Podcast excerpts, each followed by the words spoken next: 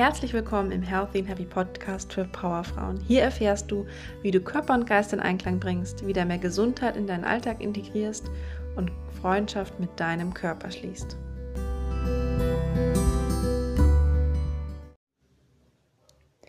So, in Folge Nummer 5 werde ich dir etwas zum Thema Ernährung erzählen. Ist Brokkoli die Lösung? Nein, ich glaube nicht, dass Brokkoli die Lösung ist, schon mal so viel, aber er ist ganz bestimmt auch nicht das Problem. Ich habe von vielen Leuten gehört und auch gesehen, die sicher durch zu viel Chips, zu viel Fleisch, zu viel Fettiges, zu viel Schokolade oder Süßigkeiten ein Gewichtsproblem und auch ein Gesundheitsproblem bekommen haben. Allerdings habe ich noch nie von jemandem gehört, der zu viel Brokkoli, zu viel Gurke oder zu viel Tomate gegessen hat. Leider ist es wirklich heutzutage so, dass für viele das Thema Ernährung fast ein Religionsersatz ist. Alles wird sehr missionarisch betrieben und ähm, ich möchte ganz klar in eine andere Richtung gehen. Ernährung ist extrem wichtig für uns, für unseren ganzen Körper. Allerdings ist es keine Religion und es geht auch immer noch um Genuss. Ganz wichtig. Man sollte seinem Körper alles geben, was er braucht und was wichtig für ihn ist, allerdings sich nicht kasteien. Ich bin kein Vertreter einer speziellen Ernährungsrichtung wie Low Carb, vegan, vegetarisch oder Paleo. Und ich glaube, auch alle Ernährungsarten haben auf eine gewisse Weise ihre Vorteile und Nachteile und Leuten, denen das hilft. Für mich ist Ernährung etwas unglaublich Individuelles. Das heißt, ich werde dir heute einen Tipp geben, den du für dich umsetzen kannst, direkt, der dir hilft, egal welche Ernährung du verfolgst, ob du gar keine spezielle Ernährung verfolgst, er wird auf jeden Fall trotzdem umsetzbar sein. Denn eine Sache haben fast alle Ernährungsrichtungen gemeinsam und da stehe ich auch 100% dahinter. Und das ist die Natürlichkeit. Für mich sind alle Lebensmittel, die keine Zutatenliste haben oder nur eine sehr, sehr kurze, wie drei Bestandteile, schon mal auf einem Bonus. Also das heißt frisches Gemüse, Fleisch, ähm, Eier, Nüsse, die haben alle keine Zutatenliste oder nur sehr, sehr kurze. Das heißt, hier fällt alles raus, was Pizza, Fertiggerichte, Früchtejoghurt oder sowas ist. Das ist alles auf, bei mir eher auf einer gedanklichen Liste von Lebensmitteln, die ich eher meide. So, das ist jetzt alles noch etwas vage für dich vielleicht, deswegen werde ich auf jeden Fall noch konkreter werden.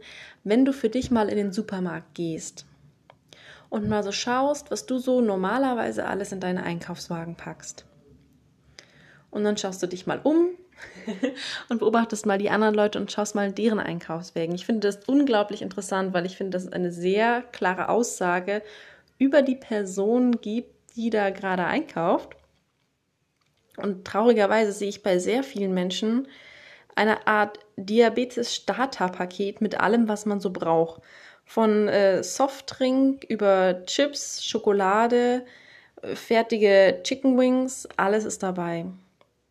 Jetzt sage ich natürlich bei allen Themen nicht, wie gesagt, es gibt bei mir keine Verbote, dass das nicht erlaubt ist, aber auch hier macht die Menge das Gift. Das heißt, wenn man sich mal ein Stück Schokolade gönnt, ist das gar kein Problem. Die tägliche Tafel ist es eher.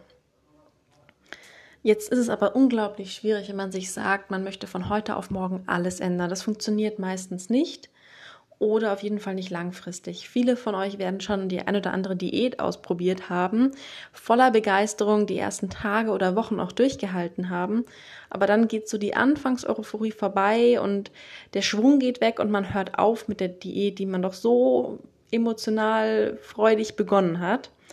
Oder es kommt irgendein Zwischenfall, es kommt doch noch mehr Stress ins Leben und man hört dann doch wieder mit der Diät auf, die man sich doch so vorgenommen hatte. Das heißt, ich gehe einen ganz anderen Ansatz und sage, lieber in kleinen Schritten vorwärts gehen und dafür langfristig dabei bleiben, als den großen, phänomenalen Umstieg zu planen, den man dann doch nicht durchhält.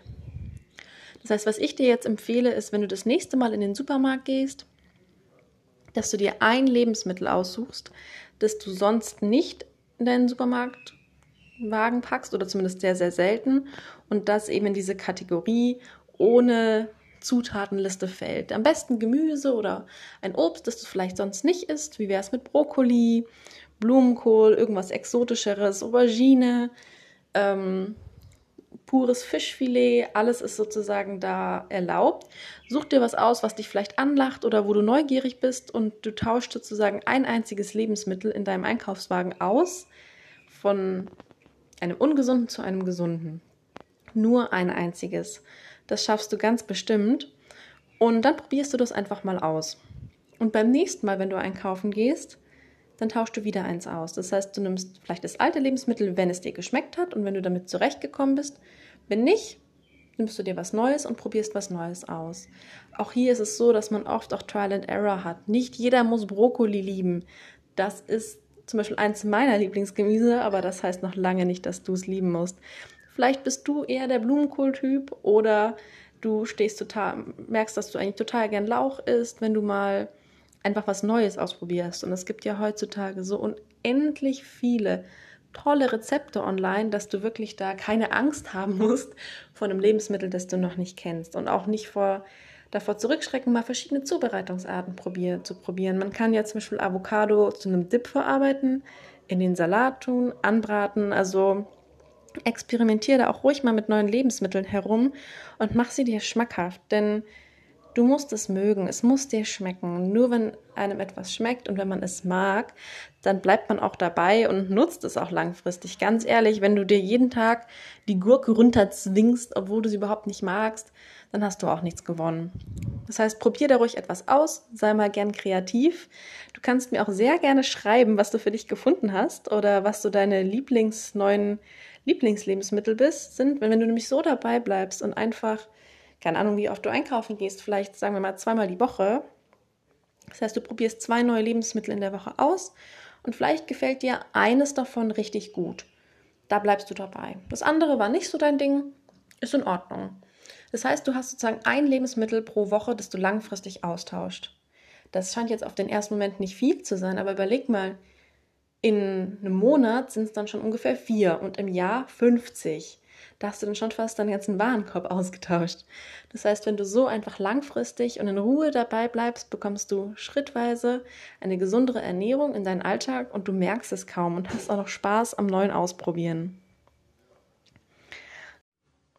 So, das war's auch schon mit meinem Tipp für heute. Dann möchte ich dich noch mal daran erinnern, dass wenn dir der Podcast gefallen hat, dass du ihn sehr gerne liken kannst. Du kannst ähm, mich auf Facebook adden, du kannst mir auf Instagram folgen, du kannst mir auch gerne Nachricht schreiben mit Ideen und Tipps und Anregungen, die du für mich hast oder diesen Podcast werten, auf welcher Plattform auch immer du ihn gerade hörst. Und ihn natürlich auch sehr gerne abonnieren, dann verpasst du auch keine der nächsten Folgen mehr, denn da wartet wirklich noch sehr viel spannender Content auf dich. Jetzt wünsche ich dir noch einen wunderschönen Tag und fang einfach direkt an.